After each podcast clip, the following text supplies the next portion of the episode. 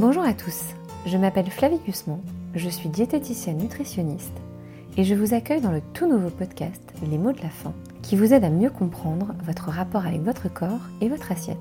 Vous trouverez ici le récit de femmes qui ont longtemps lutté avec une partie d'elles-mêmes et dont le chemin vers l'acceptation de leur corps et donc de soi a été semé d'embûches. Vous découvrirez également le témoignage des professionnels qui aident au quotidien ces femmes à se comprendre et à lâcher prise pour apprendre à se nourrir autrement.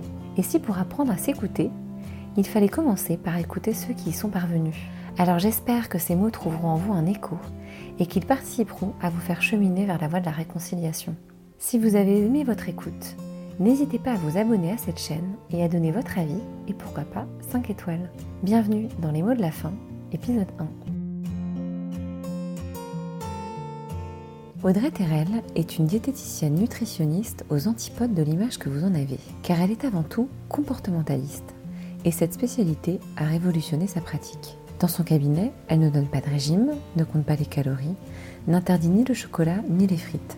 Vous n'êtes pas jugé, mais conseillé, avec un seul mot d'ordre, apprendre à réécouter ses sensations alimentaires afin de respecter ses besoins. Avec Audrey, vous apprenez à faire de nouveau confiance à votre corps, lui qui est si bien fait et qui permet, si on l'écoute, d'être en paix avec son alimentation, tout en étant dans un corps dans lequel on se sent bien. Votre corps devient votre allié et Audrey aussi. Alors je vous laisse partir à la rencontre d'Audrey, qui va vous donner les clés pour vous réconcilier avec cet ennemi trop longtemps combattu, vous-même. Bonjour Audrey, je suis ravie de t'accueillir pour ce premier épisode des mots de la fin. Euh, je cherchais quelqu'un qui puisse incarner tout le sens que je souhaite donner à ce podcast et tu m'as apparu comme une évidence. Donc merci d'avoir accepté de te prêter au jeu. Alors tout d'abord, je te laisse te présenter, nous dire qui tu es, ce que tu fais dans la vie et où tu vis. Alors Audrey Terrel, diététicienne, nutritionniste, comportementaliste. Euh, donc comportementaliste vraiment pour distinguer des démarches classiques euh, qu'on pourrait penser d'une diététicienne. J'exerce à Paris en cabinet libéral. Et est-ce que tu peux te décrire physiquement? Pour qu'on puisse bah, imaginer à qui on parle euh, et, nous dire comment tu te sens dans ton corps à cet instant. Alors physiquement, euh, on va dire de taille moyenne, brune, mais c'est vrai que ma caractéristique reste mes cheveux bouclés. Euh, comment, comment je me sens à l'instant T? Très bien. Non, mais c'est une bonne réponse, hein, très bien. c'est ce que tout le monde devrait dire. Ouais, c'est plutôt bien, mais il y a des jours avec, il y a des jours sans, je Et là, c'est plutôt une bonne journée. Là, c'est plutôt une bonne journée. Alors, donc, euh, explique-nous comment tu en es voulu à vouloir devenir diététicienne. Donc, qui, quelles sont les raisons qui t'ont amené à vouloir emprunter cette voie-là?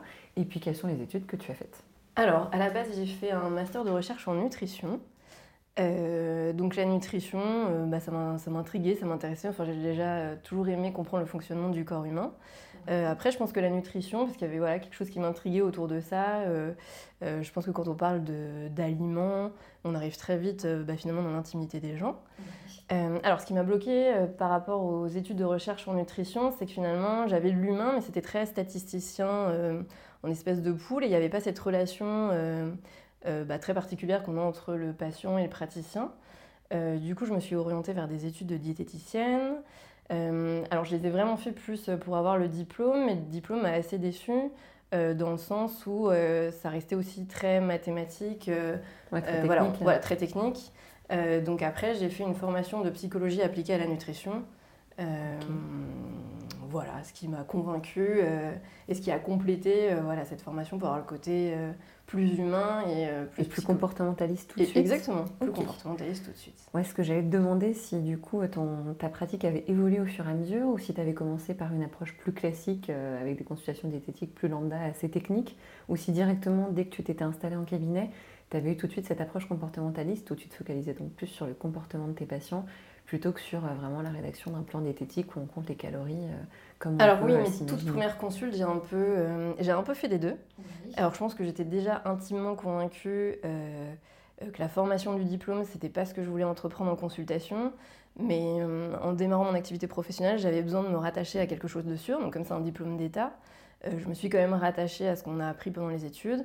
Et j'y mettais au démarrage voilà, la petite influence plus sur les sensations alimentaires, etc.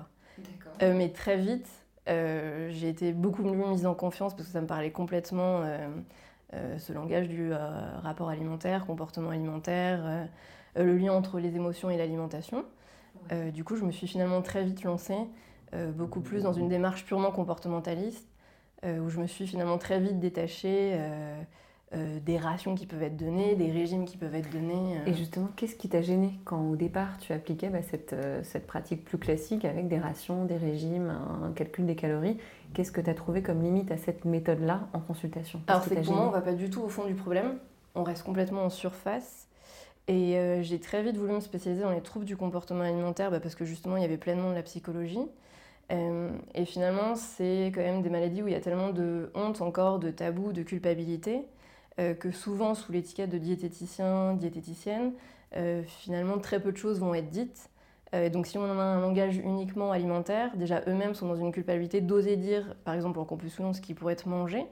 Donc si derrière ça on donne des rations qui peuvent être amenées à culpabiliser une certaine quantité d'aliments, bah, on sent que c'est un faux langage. C'est-à-dire que j'avais l'impression que le patient ne pouvait pas être euh, pleinement entendu, pleinement compris, euh, pour, euh, on va dire, oser avouer ce qui lui le culpabilise dans son rapport alimentaire. Alors un exemple très précis, une personne, que ce soit très compulsif ou pas très compulsif, mais en tout cas qui mange émotionnellement bah, des produits gras, sucrés, on va dire un exemple, des tablettes de chocolat, à partir du moment où dans la fameuse ration diétético-nutritionnelle, hygiéno-diététique, il y a ces fameux deux carrés de chocolat, en général le patient le sait très bien, et c'est d'ailleurs pour ça qu'il est en culpabilité, c'est parce qu'il n'arrive pas à s'en tenir à ces deux carrés de chocolat.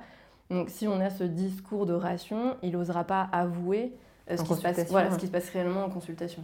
Ok, et donc du coup, le rapport sera tronqué, tu ne pourras pas vraiment travailler avec lui parce qu'il t'aura caché des choses euh, par honte de ne pas euh, exactement. formuler. Et finalement, c'est aussi cette culpabilité qui a à travailler, enfin de l'ordre des croyances alimentaires.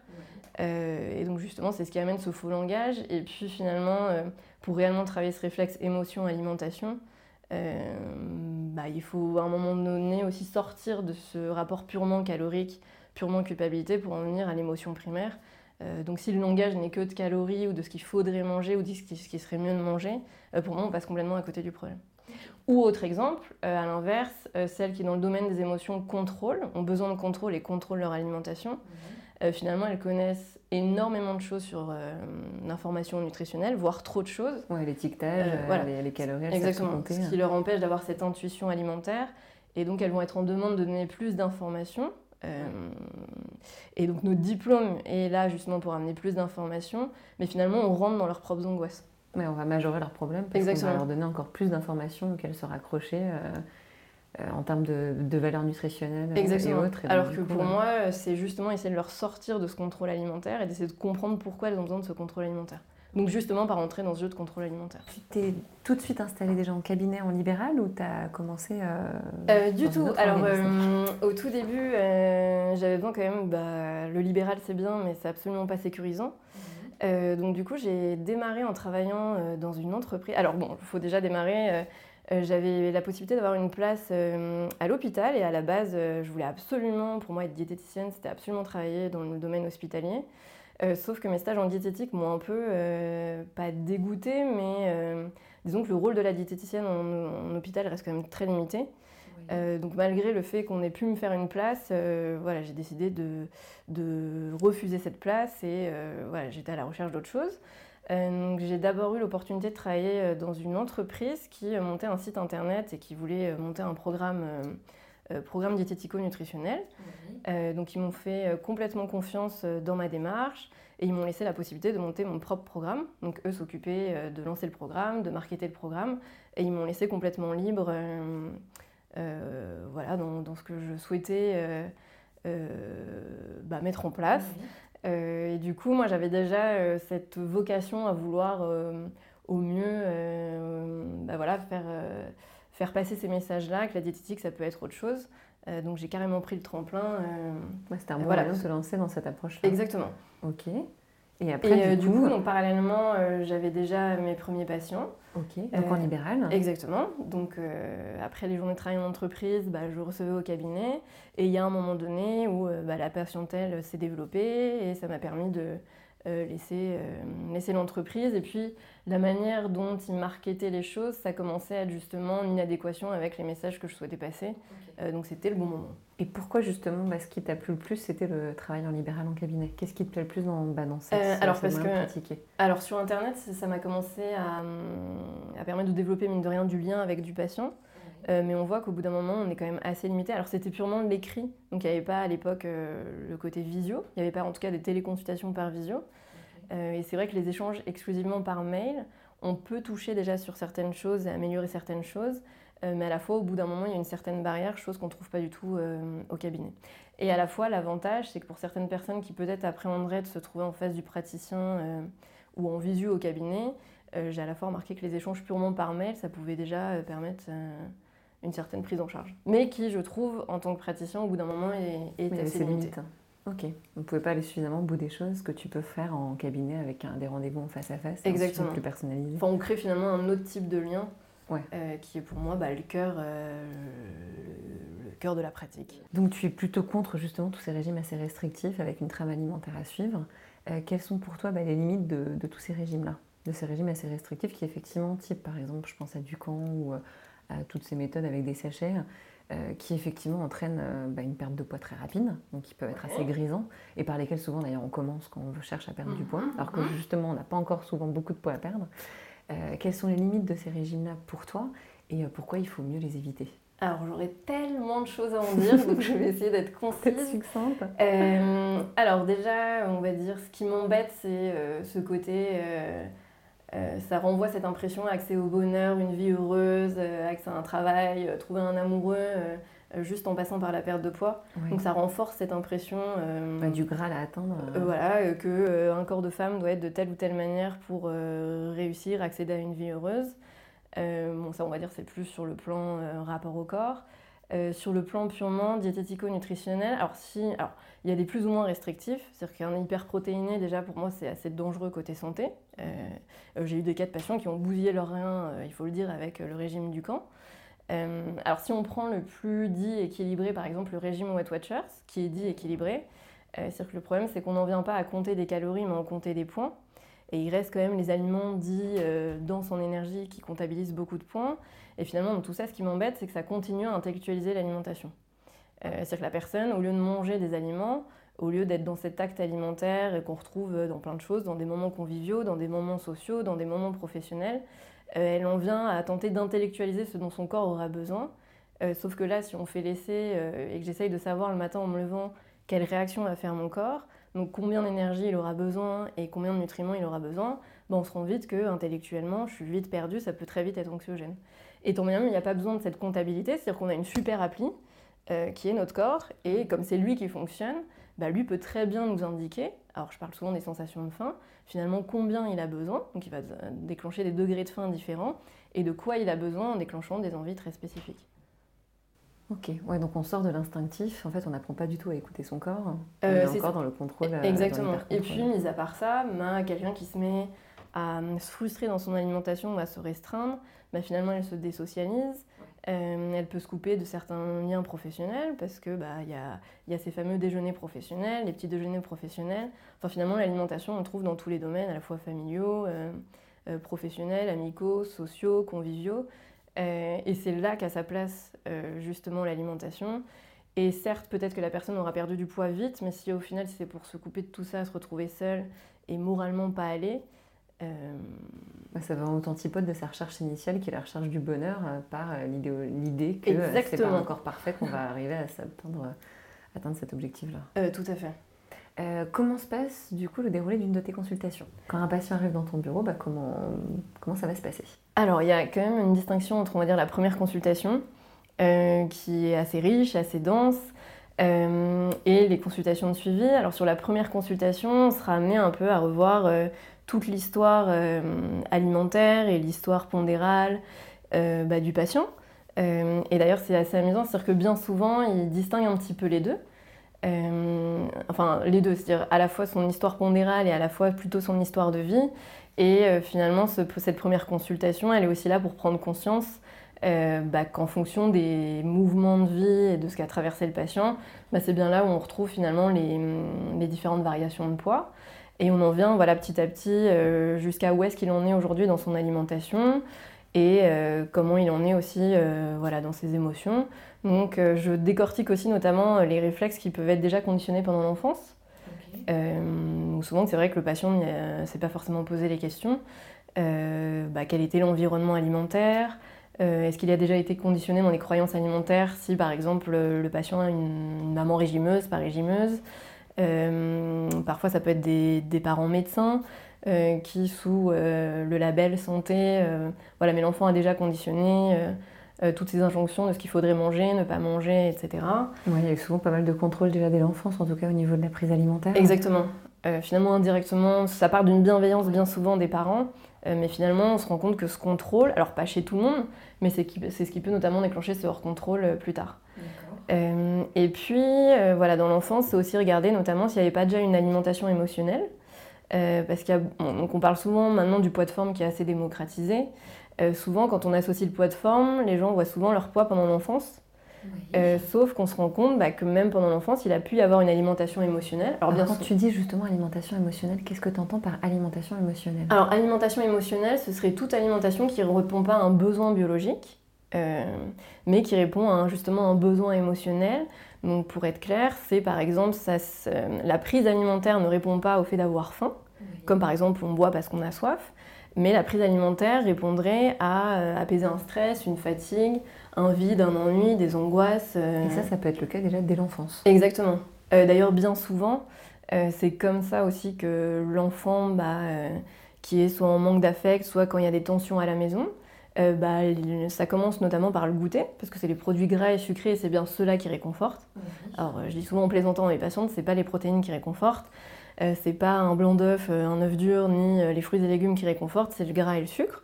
Donc ça peut commencer, alors rarement dans l'enfance c'est très compulsif, mais ça peut commencer comme ça par des goûters à rallonge.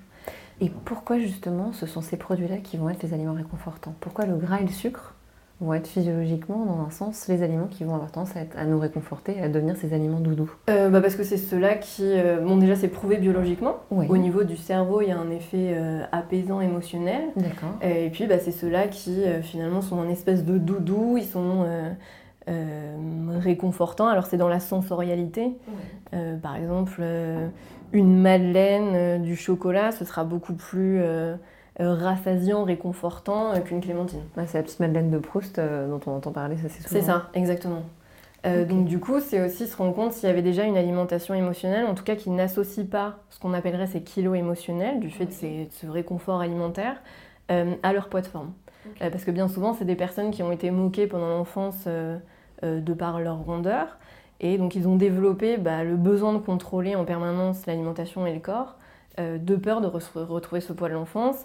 Et parfois, la première consultation, bah, ça permet de mettre le doigt, bah, non, c'était absolument pas le poids de forme, euh, il y avait déjà des kilos émotionnels. Mais comment on apaise des kilos émotionnels? Bah, En travaillant sur les émotions, pas en enlevant le doudou. Sauf qu'un régime, la première chose qu'il va faire, c'est qu'il aura tendance à enlever le doudou. Donc ça peut marcher transitoirement, mais tant que la personne aura pas pu faire avec ses émotions et travailler avec ses émotions, à un moment donné ou un autre, euh, se retrouvera à nouveau ce réflexe qui est pire quand il y a eu justement des frustrations et des restrictions sur ces aliments-là. Et comment tu fais concrètement en consultation pour travailler sur ces émotions-là, après, les avoir, après avoir pu les identifier lors de cette première consultation et bien sûr des suivantes? Alors voilà, parce que du coup dans le suivi, ça va plus être finalement à travailler sur le quotidien, c'est-à-dire comment ça se passe actuellement, euh, avec les différents bagages, les différents, les différents historiques, donc notamment s'il y a un lien entre euh, l'émotion et l'alimentation. Alors comment travailler sur les émotions, c'est déjà se familiariser avec, donc c'est, euh, il faut savoir qu'une émotion, ça génère une sensation corporelle, euh, qui est d'ailleurs au niveau du ventre, c'est-à-dire qu'une sensation euh, liée à l'émotion, le stress, la fatigue, la tristesse, c'est pas dans l'épaule droite, c'est pas dans le pied gauche, mmh. ça génère une tension au niveau du, ventre qui est souvent confondue avec la faim, et il se trouve que l'alimentation va venir aussi apaiser ça, donc c'est par exemple dans un premier temps pouvoir distinguer la tension liée à la faim ou une tension liée à l'émotion. Donc c'est déjà pouvoir la distinguer, dans dans un deuxième temps, ça va être de pouvoir la nommer. Euh, alors c'est important puisque euh, alors, ça commence à se développer, mais tout simplement, par exemple, dans l'enfance, à l'école, on apprend l'alphabet, les jours de la semaine, euh, plus tard les couleurs, plus tard l'histoire géo, plus tard la philo, mais il y a très peu de cursus dans lesquels on apprend les émotions. Donc si par, par exemple familialement, soit par pudeur, soit par éducation familiale, les émotions, elles n'ont pas pu être nommées, ça reste des émotions inconnues qui sont souvent tassées. Alors il se trouve qu'elles peuvent être tassées par la nourriture, ou par du contrôle alimentaire justement qui aide à déconnecter du corps, ce qui est le but de tout intellectualiser par la tête. Euh, mais il y a aussi d'autres moyens, d'autres types d'addictions aussi pour calmer ces émotions. Donc les voilà. de les identifier, de les nommer, c'est pour ça. pouvoir après travailler euh, pour trouver des solutions pour les apaiser. Exactement. Et si on va encore plus loin, alors ça c'est vraiment dans un deuxième temps, euh, c'est respecter ses émotions. Donc moi je parle des besoins biologiques. Qui les accepter C'est ça. et alors parfois il y a des personnes qui vont plutôt être tournées vers le besoin de l'autre qui ont été habitués dès l'enfance à... Finalement, il n'y a pas eu de place pour leurs besoins, on ne leur a pas appris à les nommer. Euh, donc euh, la consultation peut parfois partir beaucoup plus loin que l'alimentaire. Mmh. Euh, et c'est aussi pouvoir être à l'écoute de ce besoin émotionnel et, et les respecter, c'est aussi se laisser aller à cette émotion. Ok, voilà, accepter, pas forcément la contrer. Exactement. Par exemple, si on prend la colère, qui est souvent liée à une injustice, c'est que bien souvent le patient, au lieu de se remettre en question lui, euh, qu'il aurait plutôt dû faire ceci ou il n'aurait pas dû dire cela. Euh, j'ai tendance à dire, voilà, si cette colère est là, c'est qu'elle est certainement légitime. Et une manière de respecter la colère, bah, c'est d'exprimer euh, que cette situation a été désagréable, a mise en colère. Et du coup, on n'a pas besoin de l'enfouir sous Exactement. l'alimentation. Alors, souvent plutôt que de la ravaler. Quel bénéfice as-tu constaté par la mise en place de cette méthode dans le suivi de tes patients? Alors, tellement, déjà avant tout pour moi, parce que c'est dix mille fois plus passionnant euh, d'aborder euh, euh, le rapport alimentaire, le rapport au corps. le lien avec le patient est complètement différent. Donc c'est vrai, par exemple, le système de ration, de régime, finalement, à part donner le régime, plus ou moins moduler les choses en fonction du quotidien, bah, finalement, le lien avec le patient est beaucoup moins... intéressant. Voilà, beaucoup moins intéressant, tout simplement. et puis, voilà, le patient est amené à réellement comprendre euh, pourquoi à des moments il sera amené à manger trop, pourquoi à l'inverse à des moments, euh, parce que les émotions peuvent aussi couper l'appétit, pourquoi à l'inverse euh, il mange pas assez? Et j'ai tendance à dire une fois qu'on a mis des mots là-dessus, c'est pas quelque chose qui part. donc par exemple, dans ces démarches-là, il n'y a absolument pas de phase de stabilisation. parce que bah, voilà, moi j'ai tendance à dire c'est le patient qui fait quand même, c'est une démarche très active de la part du patient. Contrairement au régime où c'est peut-être une démarche plus passive, c'est vraiment le praticien qui va prendre par la main. Euh, alors moi, je ne vais pas infantiliser, je ne vais pas dire au patient ce qu'il doit faire, comment il doit faire, parce que je, je suis un humain comme lui, et je ne suis pas un surhumain qui, qui sait mieux que lui. Euh, mais en l'accompagnant, on va mettre la lumière, où c'est peut-être plus compliqué par rapport à soi, sur, voilà, notamment sur le domaine des émotions, là où il a eu du mal, sur les croyances alimentaires. Euh, et bien souvent, c'est des personnes qui ont du mal à s'apporter cette bienveillance. Donc parfois, je m'appelle relais de bienveillance. Et l'objectif, c'est qu'ils puissent être indépendants et eux-mêmes s'apporter cette bienveillance. Donc on se rend bien compte qu'une fois que la personne a, trouvé ces réponses-là, c'est voilà, pas quelque chose qui peut s'en aller. Donc nous, c'est mettre la lumière sur ces questionnements euh, et d'aider le patient à y trouver ses réponses. Et une fois que le patient a ses propres réponses et que c'est finalement pas une réponse appliquée, euh, c'est forcément plus durable. Oui, c'est de la trouver lui-même. Exactement. il va beaucoup plus t'intégrer dans son quotidien plutôt que si c'est quelqu'un d'autre qui lui a donné une solution. Alors bien évidemment, au démarrage des consultations, euh, les patients qui sont justement qui n'ont pas confiance en eux, euh, qui sont convaincus qu'il y aurait des meilleures réponses, euh, au début, ne pas avoir de cadre, euh, et j'en ai conscience, c'est pas forcément ce qu'il y a de plus aidant. C'est ce que j'allais te demander, s'il n'y a pas des limites à cette méthode, si tu n'as pas eu des patients du coup qui ont lâché le suivi parce qu'ils n'arrivaient pas à adhérer, et pourquoi ils n'arrivaient pas à adhérer à ce type de suivi-là? Alors, c'est fort, enfin, il faut y être prêt. Euh, donc parfois, on ressent peut-être que le régime, c'est pas forcément la bonne chose. mais j'ai tendance à dire, il faut être prêt, il faut aussi que ce soit le bon moment. Euh, donc parfois, il faut repartir vers euh, des stratégies de contrôle. Ou, euh, alors même maintenant, par faim et rassasiement, c'est très bien, ça se démocratise de plus en plus, mais ça redevient un autre type de stratégie de contrôle, ça redevient un autre cadre strict, où la personne aussi se sent en difficulté de ne pas réussir de manière faim. exactement, à suivre la faim et le rassasiement. donc c'est sûr qu'il faut, il faut y être prêt. C'est pas forcément rassurant au démarrage et je le dis, c'est volontaire. Euh, mais une fois que ce travail est fait, euh, ça permet réellement aussi à la personne, certes, d'apaiser son rapport alimentaire, mais aussi d'avoir beaucoup plus confiance, euh, confiance en elle. Et c'est plus pérenne dans la perte de poids, en tout cas, dans le, voilà, dans le retour à un poids de forme. Exactement. Alors justement, et si une patiente vient te voir, elle a déjà ce qu'on peut considérer comme étant son poids de forme, mais elle voudrait, elle, parce que son idéal de beauté est à la minceur, elle voudrait être plus mince que ce qu'elle n'est. Qu'est-ce que tu lui dirais à cette, cette patiente-là? Alors ça se travaille aussi, c'est le problème des régimes, c'est qu'il n'y a pas de... tant que le patient veut atteindre un objectif, bah, on l'amène à, amener, atteindre cet objectif, peu importe est-ce qu'il est adapté, pas adapté. nous, parfois, en effet, le rapport alimentaire est déjà finalement assez apaisé, et c'est aussi le rôle du, du diététicien et d'amener son expertise, de pouvoir dire euh, oui, c'est peut-être imparfait, euh, mais globalement, voilà, ça reste un rapport alimentaire apaisé, donc il n'y a pas grand-chose à changer. Et en effet, parfois, il y a une insatisfaction dans le rapport au corps. Euh, donc là, c'est travailler justement ce, rapport à soi, ce rapport au corps. Donc là, l'idée, ce serait plutôt d'amener la personne à accepter son corps tel qu'il est, si c'est son corps physiologique, dans un sens. Exactement. Plutôt que de l'amener à changer son alimentation. C'est ça. Moi, j'ai plutôt tendance à dire de changer le regard par rapport à lui. Oui. donc c'est travailler tous les freins, tout ce qui a été conditionné. Euh, par rapport à ce corps. Et souvent, il y a tout un tas d'étiquettes qui ont été dites euh, euh, depuis petit, toutes les expériences de vie qui ont été marquées et négatives. et c'est justement travailler, travailler ces expériences-là. Et dans quelle mesure tu penses que la société actuelle justement perturbe ce regard qu'on peut avoir sur son corps? Est-ce que tu penses déjà que la société actuelle peut nous induire en erreur par rapport à notre perception corporelle et peut nous faire nous voir pas tel qu'on est? Alors, il y, a, voilà, il y a la part de la société, pas que. Euh, bon, c'est amené à changer. Encore la manière dont ça change, euh, je ne sais pas si je suis complètement en adéquation.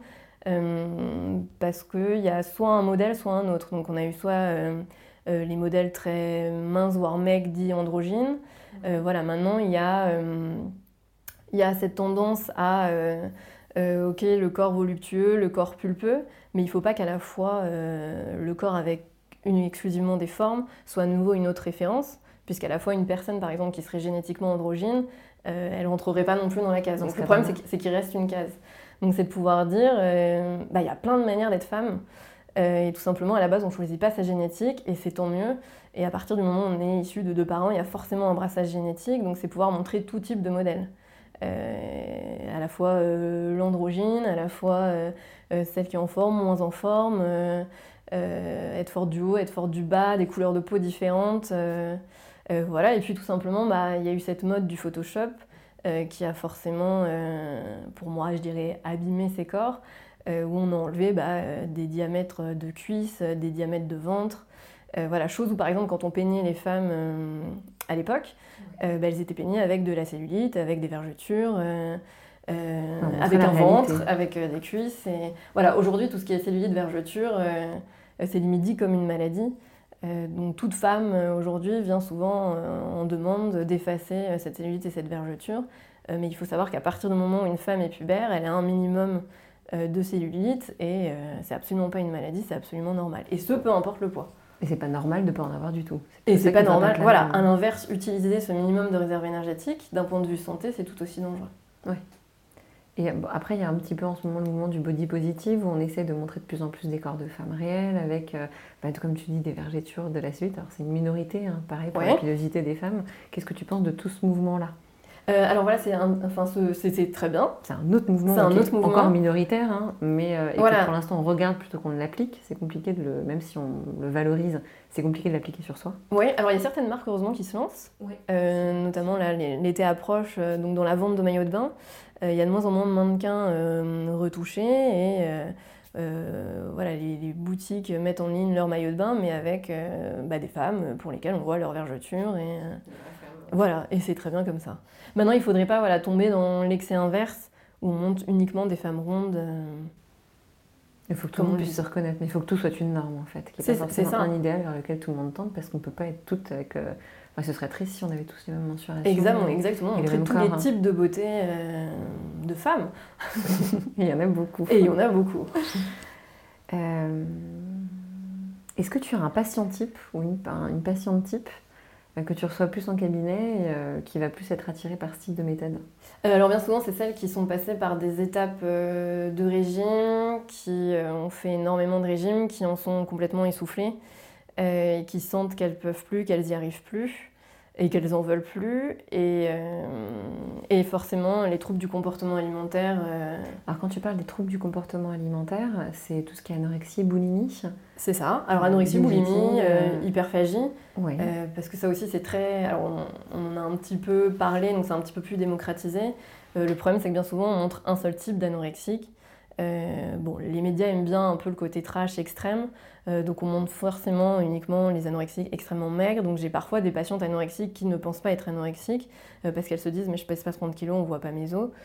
tout comme le problème de la boulimie, ça a été très médiatisé via, via le fait de filmer voilà, les crises avec vomissement. il faut savoir qu'il y a possibilité d'être boulimique sans vomissement. et voilà, l'hyperphagie, c'est comme de la crise de boulimie finalement alimentaire, mais qui n'est pas compensée. Après, suite auquel il n'y a pas forcément de restriction ni de vomissement pour compenser la prise alimentaire importante qu'il y a eu lors des boulimies. Exactement. Mais pour moi, quelqu'un qui a eu de façon N année de régime et qui est déjà qui intellectualise finalement complètement l'alimentation, pour moi, c'est alors c'est pas l'anorexie, mais c'est déjà un début de restriction. Euh, c'est ce qu'on peut pas. C'est là que c'est dans ces cas-là qu'on parle d'orthorexie. Euh, alors l'orthorexie, ça va être plus être sur la qualité des aliments, mais c'est un autre type de contrôle. Euh, pour moi, de toute façon, à partir du moment où où l'alimentation intellectualisée, où c'est source de souffrance, où il y a la culpabilité, où il y a l'impression qu'il y a des obsessions et que ça prend trop de place, euh, c'est à apaiser. C'est un trouble, en tout cas. Voilà, c'est un si trouble. pas forcément un trouble. Voilà, même si ça ne rentre pas dans, un, dans, une case euh, ou du jargon médical. Euh, à partir, et donc c'est ce que je dis parfois à mes patientes, 300 grammes peuvent être pris terriblement sur la balance. Et parfois 10 kilos peuvent être très bien vécus, donc c'est pas aussi par rapport à un chiffre sur la balance ou un IMC. Alors justement, la balance, est-ce que tu as une balance dans ton cabinet? Alors je n'ai pas de balance à mon cabinet. Donc tes patients ne se pèsent pas euh, Mes patients ne se pèsent pas, alors pour euh, trois raisons. Soit en général, elles sont, euh, elles sont dans une période où elles se pèsent extrêmement, donc il y a énormément de, de contrôle par rapport à ce chiffre. Donc j'ai tendance à dire que ça sert à rien de rajouter une pesée au cabinet où elles connaissent par cœur au grammage près leur poids. Soit elles sont dans une période dite de foutu pour foutu où elles veulent justement pas du tout savoir leur poids. Euh, et d'ailleurs, elles sont, stressées par ça, donc je me dis, ça sert à rien de rajouter une pesée culpabilisante. Et troisième chose, ça donne trop de poids, selon moi, ce chiffre sur la balance.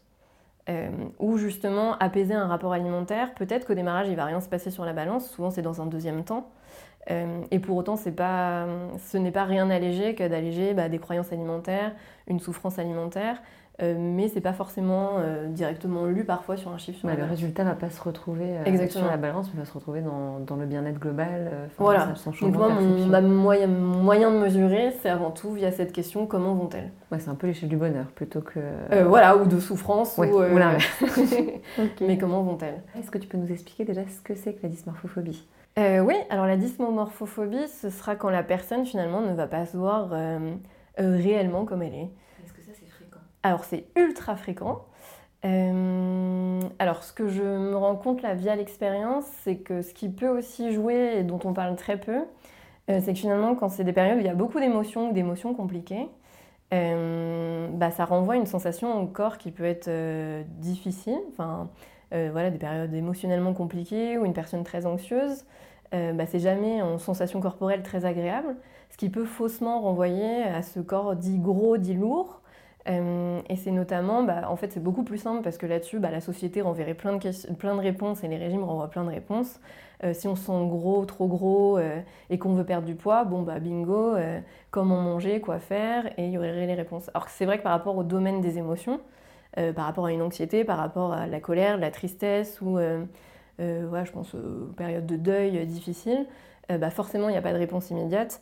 donc ça peut être tentant de se dire euh, voilà, ça va pas, je me sens mal, c'est forcément parce que j'ai grossi, je fais un régime, ça irait mieux. Plutôt de travailler sur les émotions à côté. C'est ça, où il n'y a pas forcément de réponse euh, immédiate. Et d'ailleurs, une émotion euh, difficile ou une nature anxieuse, par exemple, ça ne se change pas. ça va être aussi d'accepter d'accepter d'être anxieuse et de, de, comprendre ce que c'est que l'anxiété pour pouvoir faire avec. Ok, donc accepter l'émotion toujours plutôt que de la voilà. Ou justement, là, le régime aura parfois tendance à. Bah, le régime, ça a tendance à obnubiler sur l'alimentation, tout simplement parce qu'un corps qui manque d'alimentation, bah, il va beaucoup y penser. Et ce qui renverrait aussi cette impression que transitoirement, ça irait mieux, bah, parce que transitoirement, par exemple, ça peut générer une anxiété alimentaire, euh, de j'ai trop mangé, bon, bah, c'est génial, j'ai une réponse, je vais moins manger, mais qui est une manière aussi de camoufler la réelle anxiété. Voilà, donc notamment en consultation, on en vient aussi à trouver euh, euh, et à décortiquer ces situations-là. Et est-ce que tu donnes euh, des exercices à tes patientes pour justement qu'elles apprennent à se voir plus telles qu'elles sont Ou est-ce que tu as, as, des petites clés comme ça à nous donner euh, Oui, ou c'est là où dans moi, dans mes consultations, c'est très poussé. Je parle même pas d'exercice. Euh, parce que parfois, elles peuvent même être en difficulté de ne pas y arriver. Enfin, Souvent, un, exercice, on a envie de le réussir. de réussir. et donc là, là-dessus, j'ai pas envie de les mettre dans cette... Voilà. Donc je parle d'expérience. Euh, euh, alors dans les expériences, dans le rapport au corps, bah, finalement la clé c'est le rapport à soi.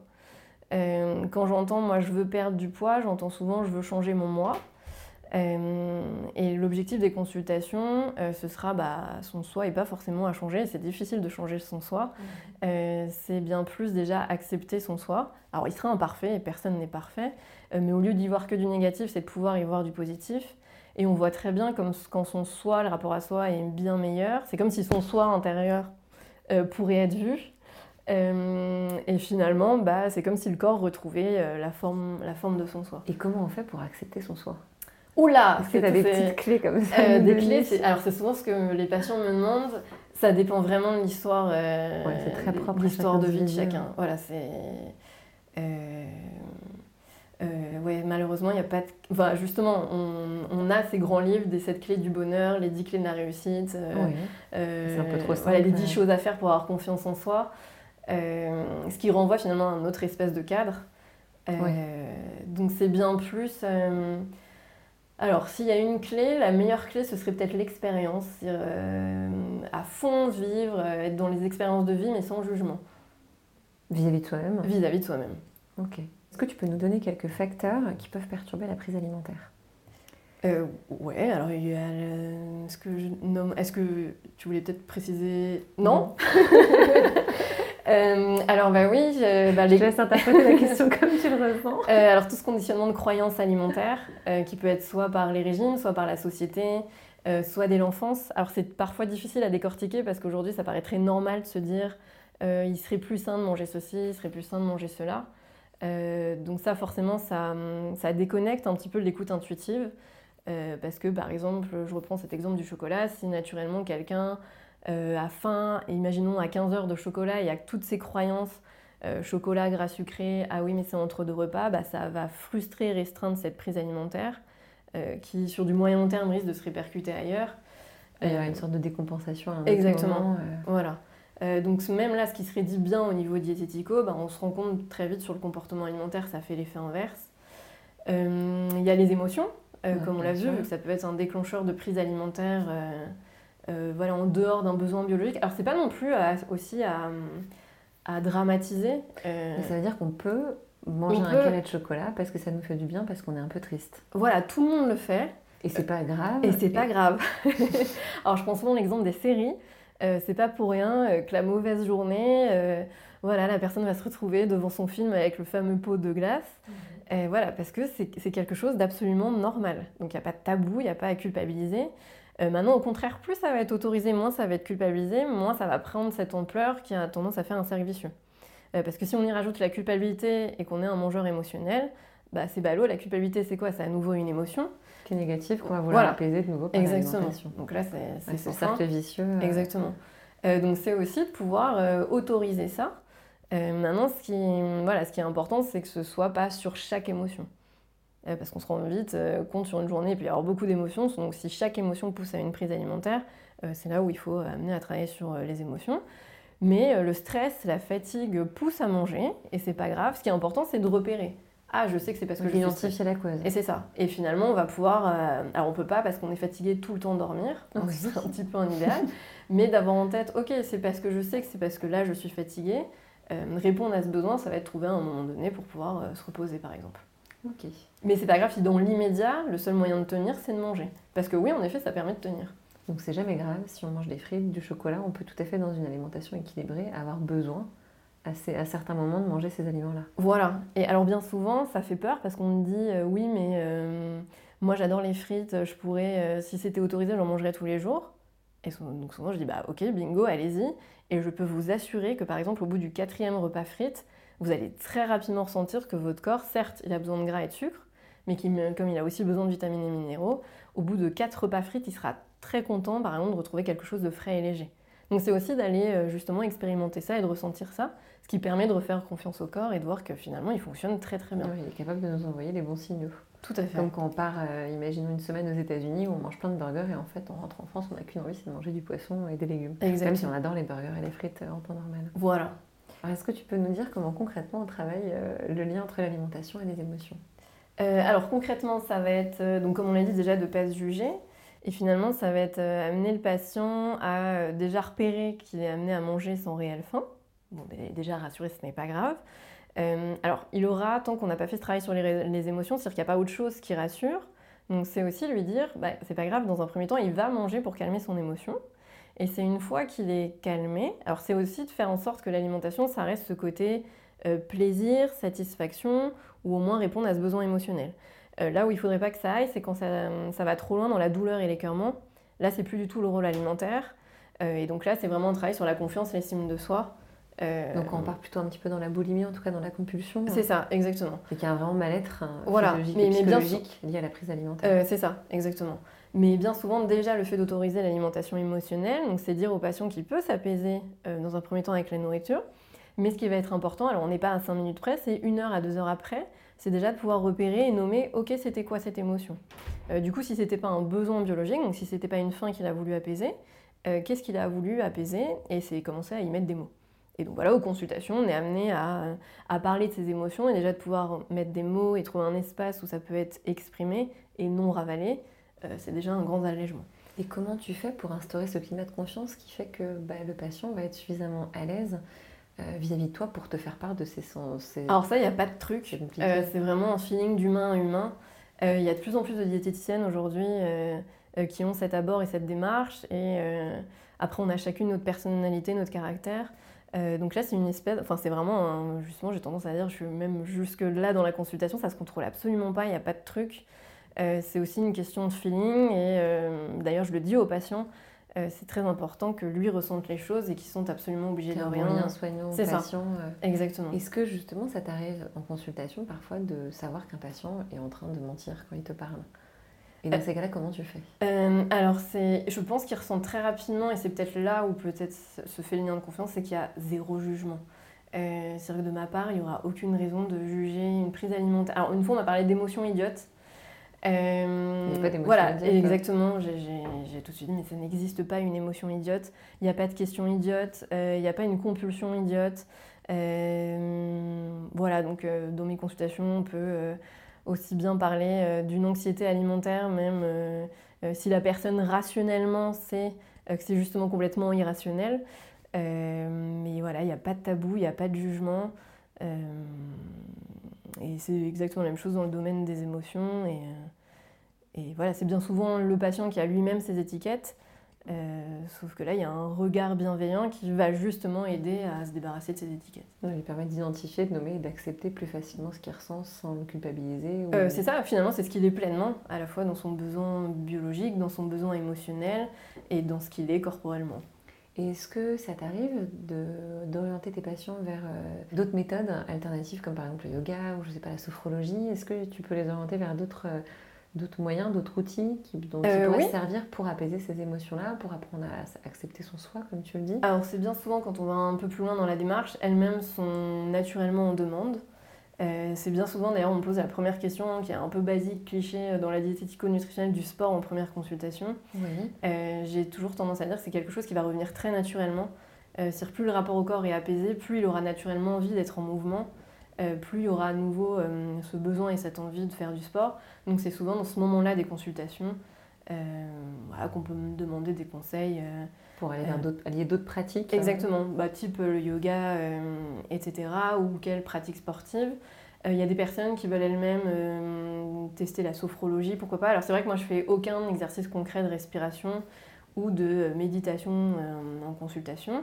mais voilà, bien souvent les patientes d'elles-mêmes, oui, finalement on fait beaucoup de psychothérapie et puis parfois elles veulent aller plus loin. donc elles sont elles-mêmes en demande d'aborder une psychothérapie et dans ces cas-là j'oriente vers un praticien. Et ça peut être intéressant, donc la complémentarité. Euh, oui, c'est une, excellente complémentarité. travailler en équipe. Euh. Exactement. Bon, ça, c'est assez général, mais quel conseil donnerais-tu à une femme qui ne se sentirait pas bien dans son corps? Qu'est-ce que tu lui dirais? Alors je pense que le problème c'est que tout ce que je lui dirais, tant qu'elle-même n'en est pas convaincue, ça ne fonctionne pas. C'est là où bien souvent un, entourage, même bienveillant, alors c'est souvent des personnes qui questionnent énormément et puis soit le conjoint, soit la famille aura beau rassurer, c'est souvent des messages qui passent dans une oreille qui repartent de l'autre. Faut qu'elle-même soit convaincue qu'elle a sa place euh, elle a absolument euh, sa place, euh, dire, dans tous les milieux de vie, dans son couple, professionnellement, familialement, sociétalement en tant que femme. oui, ça c'est une autre question. Est-ce que n'importe qui peut en arriver à cette conclusion-là, à cette, à cette acceptation-là? Imaginons une personne qui aurait été beaucoup dénigrée dans son enfance par une mère ou qui, elle a aussi, par exemple, été atteinte de troubles du comportement alimentaire, qui a toujours été dans l'hyper-contrôle est-ce que euh, quelqu'un qui aurait été modelé comme ça dès sa naissance, avec des mécanismes de pensée un petit peu tronqués, un petit peu biaisés par tous ces, contrôles et des personnes dévalorisantes, est-ce qu'elle peut vraiment réussir à, s'accepter telle qu'elle est, à accepter son corps et à avoir un rapport plus serein à son alimentation? Mais oui, sinon j'aurais changé, euh. changé de métier. Euh, et d'ailleurs, il faut, savoir, ça prend pas 10 ans d'analyse, sinon j'aurais aussi changé de métier. c'est juste accepter que c'est pas aussi aussi rapide qu'un régime, euh, mais c'est complètement possible. J'ai tendance à dire déjà aux patients de se laisser six mois. Euh, mais bien évidemment, c'est possible et c'est là l'objectif. Euh. Est-ce que tu as souvent des patientes anorexiques, boulimiques en consultation, avec des pathologies plus sévères qui ont pu amener notamment à des hospitalisations? Oui, complètement. Alors, j'ai souvent les, le parcours après l'hospitalisation parce qu'elles sont extrêmement aidées pendant les hospitalisations. Euh, enfin aider dans un sens, elles sont dans une espèce de parenthèse. Euh, le problème de l'hospitalisation, c'est que bien souvent, une fois que ce contrat poids est signé, euh, Qu'est-ce qu'un contrat poids Alors, pardon, un contrat poids, oui. c'est que dans les hospitalisations, dans les troubles du comportement alimentaire, notamment dans l'anorexie, il faut atteindre un certain poids pour pouvoir bah, sortir de cette hospitalisation. en tout cas, que ce soit pas contre avis médical. Euh, le problème, c'est que euh, bien souvent, elles suivent cette espèce de trame, cette espèce de prescription alimentaire, mais on voit vite qu'à nouveau côté vie, ou souvent, soit quand elles retrouvent leur contexte familial, euh, soit bah, justement si elles ont peu travaillé sur les émotions, soit, si elles ont peu compris pourquoi tout ce système symptomatique s'est mis en place, mhm. elles vont redévelopper bah, tous les réflexes et elles risquent de se remettre à nouveau dans du contrôle alimentaire. Euh, donc c'est vrai, là c'est justement essayer de sortir de cette prescription alimentaire euh, qui a été souvent l'unique un peu conseil alimentaire euh, donné pendant ces, hospitalisations. Voilà, donné pendant les hospitalisations. donc moi j'ai tendance à dire que je travaille de 7 à 77 ans. donc aussi il n'y a pas un âge où on peut s'en sortir. ça peut être à tout âge. Ça peut être à tout âge, à tout âge de la vie. Et justement quand tu dis 7 ans, euh, imaginons euh, une mère qui aurait un enfant euh, d'une dizaine d'années qui a en tout cas un poids qui est trop élevé, qui est dans la fameuse petite courbe au-dessus, dans la zone de surpoids ou la zone d'obésité. Qu'est-ce que tu lui conseillerais? Est-ce que tu lui conseillerais d'amener son enfant en consultation? Ou est-ce que c'est une prise en charge qui peut être trop précoce? Qu'est-ce que tu, qu'est-ce que tu conseillerais à cette mère ou à ce père-là? Alors si l'enfant là va bien, j'ai tendance à dire laissons-le tranquille. si lui n'est pas en demande, il en mal-être voilà. de son poids. s'il manifeste pas de demande, euh, par contre, si la mère se sent pas apaisée dans son rapport alimentaire et euh, dans son rapport au corps, ça par contre, ça va être important de le travailler euh, pour que justement elle transmette pas de manière inconsciente ses angoisses alimentaires ou bien souvent ça part d'une volonté de bien faire. voilà, je pense aux mamans qui ont connu ces troubles du comportement alimentaire, elles vont se mettre une énorme pression qui finalement va faire l'inverse au moment des repas. Euh, disons qu'elles vont aussi transmettre peut-être cette angoisse, euh, cette angoisse dans le rapport au corps, parce que pour elles-mêmes, ça a été source de souffrance. Donc je pense notamment aux jeunes filles au moment de la prépuberté, de la puberté, quand elles vont commencer à s'arrondir. Euh, voilà, une mère qui n'a pas un rapport alimentaire ou pour laquelle son corps, son poids a été souffrance, elles ont tendance à, à transmettre cette angoisse-là, alors finalement c'est voilà, des jeunes filles qui vont grandir et pour qui tout va bien, mais le fait d'avoir cette angoisse-là, finalement, qui va se transmettre de manière inconsciente, ça va à nouveau devenir une angoisse euh, pondérale pour Qu'elles vont transmettre à leur enfant alors qu'elles veulent justement éviter. Euh, Exactement. En voulant faire Ça fait l'effet inverse. Euh, c'est aujourd'hui, toi, tu vois ton corps comme un allié ou un ennemi? Un immense allié. Alors, alors j'applique hein, évidemment ce que les, conseils. Bah, Sans lui, je, Enfin, c'est grâce déjà à lui que je suis en vie. c'est grâce à lui que je peux me mouvoir, c'est grâce à lui que je peux respirer. donc c'est grâce à lui que je peux ressentir, projeter, bah, tout simplement vivre. je pense que c'est ce qu'il y a de, de plus précieux. Euh, après, c'est hum, bah, grâce à lui, même la sensorialité, moi je, trouve c'est génial de pouvoir manger. Je le dis, j'adore manger. Euh, donc c'est lui qui me fait euh, bah, ressentir ces, ces saveurs-là. Et sur plan émotionnel, moi j'appelle souvent les émotions un GPS de vie. Bah, le fait de ressentir ça, déjà, c'est une manière de se sentir en vie et c'est ce qui permet d'avancer, d'évoluer. que ce soit des émotions négatives ou positives. Exactement. Bon, bah, je te remercie beaucoup, Audrey, d'avoir accepté de te prêter au jeu. Euh, j'espère que ce que tu as dit là euh, pourra aider beaucoup de personnes euh, qui se posent plein de questions sur leur poids, qui sont dans des démarches de régime notamment restrictif, ou qui sont dans la culpabilité quand elles mangent, à retrouver un rapport plus serein avec leur alimentation, avec leur corps. Et je pense que là, tu as donné pas mal de pistes pour apprendre à mieux s'écouter, et puis surtout pour apprendre à accepter bah, ses émotions et à pas forcément vouloir être toujours dans le contrôle, que ce soit alimentaire ou que ce soit sur ses émotions, et apprendre bah, qu'une émotion négative peut être, peut être quelque chose de positif dans la durée ou en tout cas qu'il ne faut pas forcément la contrer. Exactement. Et je te remercie Flavie de m'avoir euh, accueilli, merci de donner cet angle de la diétético-nutritionnelle, euh, euh, parce que voilà, ça fait toujours plaisir bah, d'entendre et de savoir qu'il y a des diététiciennes voilà, qui souhaitent en tout cas travailler avec leurs patients dans ce sens-là et mettre la lumière sur toutes ces choses dont on a évoqué. Alors moi, je ne sais pas si je peux, mais je voulais te poser une question. Vas-y, je t'en prie. Euh, pourquoi ce podcast, justement, en tout cas sur euh, ce sujet-là et... J'ai voulu créer ce podcast parce que depuis dix ans, j'écoute les histoires de femmes qui luttent contre leur corps et essaient de contrôler leur alimentation dans le but de le rendre conforme à l'idéal qu'elles se sont forgées. Elles en ont fini par croire que leur corps était une pâte à modeler malléable à merci. Alors au fil de ces consultations, j'essaie de les faire cheminer vers la voie de la réconciliation, qui passe pas par le contrôle, mais à l'inverse par le lâcher prise et par l'apprentissage de l'écoute de ces sensations alimentaires, comme tu nous en parlais, Audrey. Et c'est toutes ces femmes qui m'ont donné envie de lancer ce podcast afin que leur voix porte et que leurs histoires et leurs parcours, souvent longs et semés d'embûches, bah, servent le plus grand nombre. Et, voilà, donc euh, c'est oui. pour ça euh, que je voulais, euh, que je voulais, bah, je trouvais que c'était un sujet qui demandait qu'à être développé et qui devrait être entendu par beaucoup de monde, parce que je pense que ça ferait beaucoup de bien à beaucoup de femmes Complètement. Parmi toutes les autres pressions. Exactement. D'entendre ces paroles bienveillantes voilà. Tout à fait. J'espère que cet échange avec Audrey vous aura permis de mieux comprendre le lien entre ce qu'on mange et ce qu'on ressent, et l'importance de comprendre ses émotions pour apprendre à les laisser vivre au lieu de les ravaler. Car toute émotion, même négative, fait partie de nous et que son soi ne doit jamais être perçu comme un ennemi, à commencer par la partie qu'il incarne le mieux, le corps. Alors merci encore Audrey pour ta bienveillance, dans ta pratique comme dans ton rapport au corps au pluriel. De mon côté, je vous dis à très vite pour un nouvel épisode des mots de la fin qui nous mènera encore un peu plus loin sur le chemin de la réconciliation entre le corps, la tête et l'assiette.